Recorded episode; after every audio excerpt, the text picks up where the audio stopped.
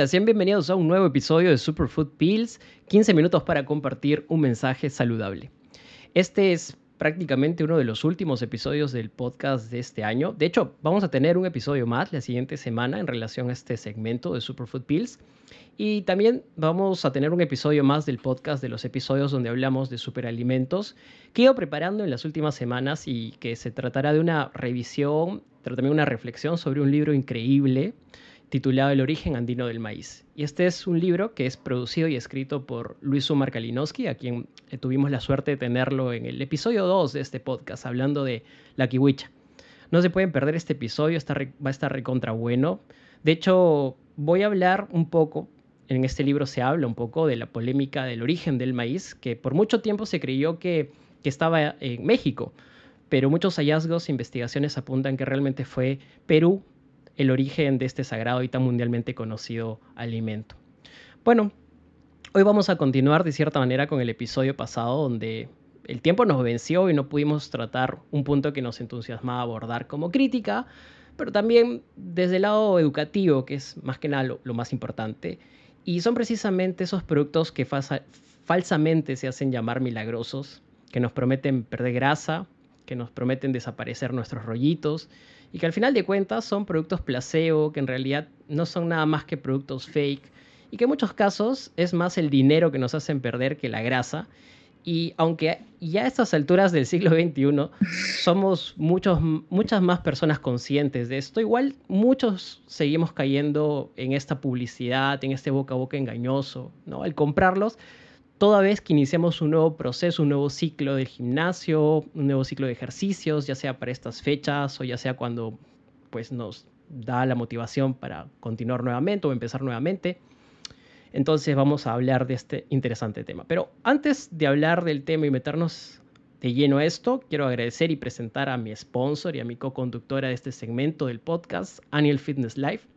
Ya saben que si necesitan alguna asesoría o trabajar en un plan nutricional de salud, un plan sostenido en el tiempo, pueden contactarla y seguirla a su Instagram.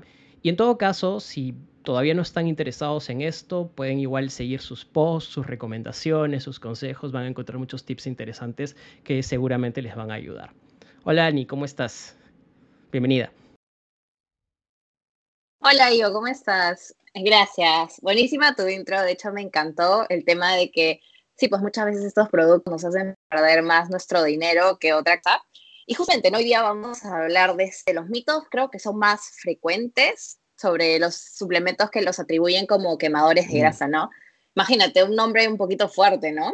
Imagínate si esto realmente funcionara todos estaríamos pero felices, ¿no? Comprando nuestro productito de. Yo creo que en un mundo paralelo sería mi, mi, regalo ideal de Navidad. en un multiverso, ahora que está de moda el multiverso por Spider-Man, creo que sí sería un, un, regalo ideal, ¿no? De hecho, yo quisiera que me regalen algo así para, para, para Navidad. Probablemente eh, ya no haría mucho, mucho deporte, ya no, ya, no, ya no comería necesariamente tan bien. Y, y si esto me prometiera todo lo que dice prometer, este, pues lo que ya no, no haría tanto esfuerzo como pues trato de hacerlo, ¿no? Ahora. Claro, todo lo que cuesta. Pero bueno, sí, súper, eh, de hecho, este, este segmento, este episodio es súper interesante porque vamos a romper mitos interesantes, sobre todo, por ejemplo, suplementos como la la carnitina, que seguro lo han escuchado. Mm. Y antes de meternos de lleno a esto, yo creo que sí es importante que les pueda explicar un poquito eh, nosotros nos guiamos, los nutricionistas nos guiamos mucho del Instituto Australiano del Deporte, que es básicamente un instituto que clasifica los suplementos nutricionales según su evidencia científica, ¿ok? Estos determinan si son seguros, si van a ser eficaces, si son legales, ¿no? Para mejorar el rendimiento deportivo. Entonces, vamos por grupos. Existe el grupo A, que son los suplementos, digamos, que tienen mayor evidencia científica, Aquí encontramos, por ejemplo, la proteína en polvo, las bebidas deportivas, la creatina para mejorar rendimiento. Luego tenemos al grupo B, que son estos suplementos que les falta información, no hay suficiente evidencia científica y acá está justamente la L-carnitina que les voy a explicar más adelante. Luego tenemos el grupo C, que ya son los suplementos que no tienen evidencia científica, que no hay, no les encuentran algún beneficio, como son los BCA, que estoy segura que tú también has escuchado. en que también ha sido víctima de, Y ya el grupo D son los estos suplementos. De esos, productos. Sobre todo de BCA, porque hubo un tiempo donde. Y mira, está en, el grupo C. Y está en el grupo C, wow. Y sí, que no tiene evidencia científica, o sea, no, no, no, no les atribuyen un beneficio como tal, ¿no? Y luego ya tenemos al grupo D, que son estas sustancias peligrosas, que son los que salen en doping positivo en, los deportes, ¿no? Por ejemplo, la sibutramina. Pero en fin, ya teniendo esto eh, claro de los grupos, ahí te das cuenta que muchos de ellos van a carecer de evidencia científica y que muchas veces no, no van a ser necesarios, ¿no? Tenemos la errónea idea de pensar que un producto de por sí va a ser toda la chamba, ¿no? Cuando en realidad nos olvidamos que lo más importante es esto de crear hábitos saludables, incorporar la actividad física, un buen descanso, una buena hidratación, ¿no? Para que al final esto sea duradero en el tiempo. Exactamente. Justamente, justamente por ahí quería comenzar un poco porque, eh, o sea, es importante recurrir a la fuente, a la parte científica, para entender, o sea, si realmente lo que estamos comprando es algo en lo que podemos confiar, porque muchas veces en el caso de los productos es más la recomendación de un entrenador que está mal informado o es la recomendación de un amigo que dijo que le funcionó, como comenté al inicio, es más un boca a boca, a veces muy irresponsable y, y digamos ligero que te dice, oye, sí, cómprate esto, cómprate el otro. Y de hecho también es un poco eh, nuestro afán por, por buscar siempre productos que nos faciliten o nos hagan más, más simple la vida. Eh, no sé si tú te has topado un poco con estos comentarios, oye, Ani, oye, Ivo, quiero, quiero empezar a entrenar, ¿qué producto me compro? y yo siempre me quedo con, este, con esta reflexión. Antes de pensar en qué producto te compras, mejor, ¿por qué no, por qué no me preguntas cómo hacer bien los ejercicios? ¿Cómo, no sé, qué, qué tipo de ejercicios deberías empezar a hacer ya que estás en... ¿Cómo te estás alimentando? O cómo te estás alimentando. Entonces, antes del producto, que quizás debería ser lo último, ¿no? Que busques, digamos, en tu, en tu camino, ¿no? Hacia una mejora personal, debería ser primero lo básico, ¿no? Entonces eh, hay como esa tendencia de mm, qué producto me compro y es como que viene el pack completo, ¿no? Me voy a matricular al gimnasio, pero al mismo tiempo no solamente voy a pagar mi membresía, que por sí ya es algo caro, sino que también voy a tener que pagar por, por un montón de productos que de hecho pienso que me van a ayudar en mi pérdida de grasa.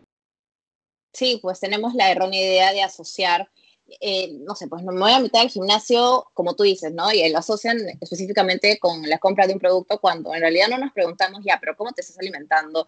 Ya, pero alguien te está guiando con los ejercicios, que es lo principal, ¿no? Y, y sí, pues tienes razón, muchas veces gastamos nuestro dinero cuando es innecesario. Y también que es una conducta muy responsable, ¿no? De los propios, de los propios gimnasios no todos, pero muchos de ellos, de, querer también venderte estos productos como parte también, ¿no? De ese paquete. O sea, no, no culpo en un libre mercado, pues todos tienen el derecho de vender lo que es el mercado negro. Pero evidentemente también estás fomentando, ¿no? Estás fomentando una industria, eh, perdón, estás fomentando, digamos, una percepción de que necesariamente tienes que tomar productos adicionales para, para, para poder lograr el objetivo y eso no es.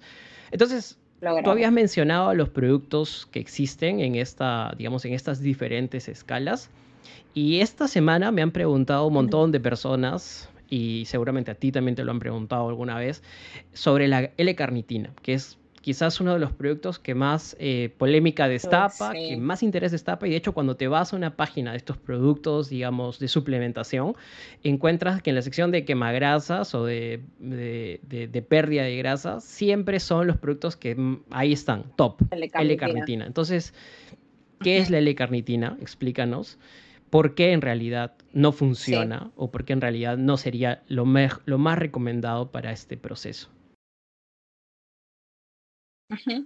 Sí, de hecho, este suplemento es famosísimo y de hecho de los más vendidos eh, en los últimos años. Pero, como dices, vamos por partes. Primero es necesario saber qué es la L-carnitina. La L-carnitina básicamente es una molécula que nuestro cuerpo de por sí ya la sintetiza. La sintetiza en tres lugares, en el hígado, en el riñón y en el cerebro. Y se forma a partir de dos aminoácidos esenciales que son la metionina y la lisina. Entonces, uno se pregunta cuál es su función. Yo ya expliqué un poquito en el anterior episodio de cómo era, qué papel tomaba esa L-carnitina, que es básicamente transportadora, lo que hace es coger los ácidos grasos que ya están. ¿Se acuerdan que comenté que los triglicéridos se rompen, se quedan los ácidos grasos libres en la sangre? Entonces la L-carnitina coge estos ácidos grasos, los lleva a la mitocondria de la célula Ahí se ocurre la oxidación, se, eh, digamos, se transforman en energía para los procesos metabólicos, ¿no? Entonces, tenemos ahora esta errónea idea de que ya, entonces, si yo lo, digamos, lo consumo de manera exógena, va a ocurrir mayor oxidación de grasas, ¿no? Eso es lo que usualmente una persona pensaría. Pero en realidad no es así. El cuerpo, lamentablemente, eh, cuando tú lo consumes de manera exógena, dice como que, mm, no, ya, yo ya tengo, no necesito más y las cosas no funcionan así, ¿no? De hecho, hay varios estudios con la L-carnitina que todas, todos apuntan básicamente a lo mismo, ¿no? Que, digamos, los niveles de L-carnitina en el cuerpo no se van a incrementar si tú lo consumes de manera exógena en un suplemento, ¿no? Y justamente estaba leyendo estudio, un estudio interesante que se hizo en, en mujeres con sobrepeso que consumieron por ocho semanas L-carnitina eh, que lo hicieron acompañado de ejercicio aeróbico y vieron que no había diferencias significativas con el consumo de L-carnitina. Entonces ahí te das cuenta que no, no, no es necesario, ¿no? Y que mejor de pagar esos productos que a veces suelen ser muy caros, mejor hay que invertir en, en un nutricionista que te enseñe a comer, en alimentos reales, ¿no? Es cierto. Eso, básicamente. Eso es el tema de la L-carnitina. mencionaste un factor que me parece importante, que es el precio y en verdad sí son productos caros, ¿no? Ninguno de estos productos es un producto barato. Eh, ayudan a alimentar la percepción de que quizás porque son más caros eh, tienen cierto, digamos, impacto positivo, tienen una función. Beneficio. claro, un beneficio y quizás un, eh, un resultado, pero la verdad es que no. ¿no? son caros porque en realidad muchos de esos productos son importados y, parte del proceso de importarlos hace que aumenten y obviamente el, distribuidor tiene que ganar. Entonces, claro, hay toda una cadena que hace que sean caros, ¿no?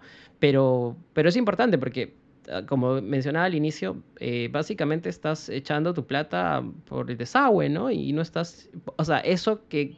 Porque no necesitas. Eso podrías gastarlo en un mejor alimento, como dices, ¿no? O en la asesoría de una persona que sepa. Exactamente. Sí, tal cual. Eh, por eso es la importancia de saber cuál es su función, qué es lo que ocurre en el cuerpo, y ahí ya tú te pones, tú mismo sacas tus conclusiones, ¿no? De que, ah, no, no funciona. Este suplemento descartado. Perfecto. Hemos roto un poco el mito de, la L-carnitina para tenerlo ahí, digamos, un poco sellado y, y cerrado el tema, ¿no? Entonces, ahora hay otros temas que obviamente vienen a, discusión y muchos de los productos relacionados con la quema de grasa son estimulantes, ¿no? Eh, se cree que eh, la cafeína, por ejemplo, es uno de esos productos, ¿no? Y, básicamente muchos de los productos que vienen en pastillas o vienen, digamos, en jarabes, ¿no? Tienen eh, mucho contenido de cafeína, ¿no? Y, se venden como quema grasa. Porque no son útiles para la pérdida de peso.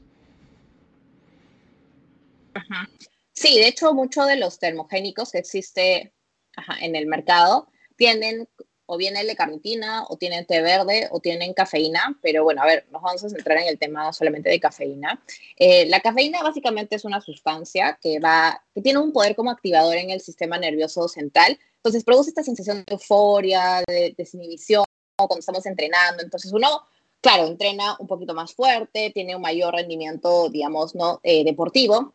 Si bien es cierto que se ha visto que, digamos, tiene efectos lipolíticos, porque, bueno, hay una serie de cosas. Pasa que incrementa la lipólisis porque hay un aumento de algunas catecolaminas en el cuerpo, pero es importante entender que la cafeína por sí sola no tiene este efecto quema-grasa, sino que actúa en sinergia acompañado de un déficit calórico. Entonces, acá volvemos al tema del primer episodio de que la importancia de un déficit calórico. Si no hay esto, no va a ocurrir el famoso pérdida de grasa, ¿no? De, acuerdo. Entonces sí, ahí hay que traer a...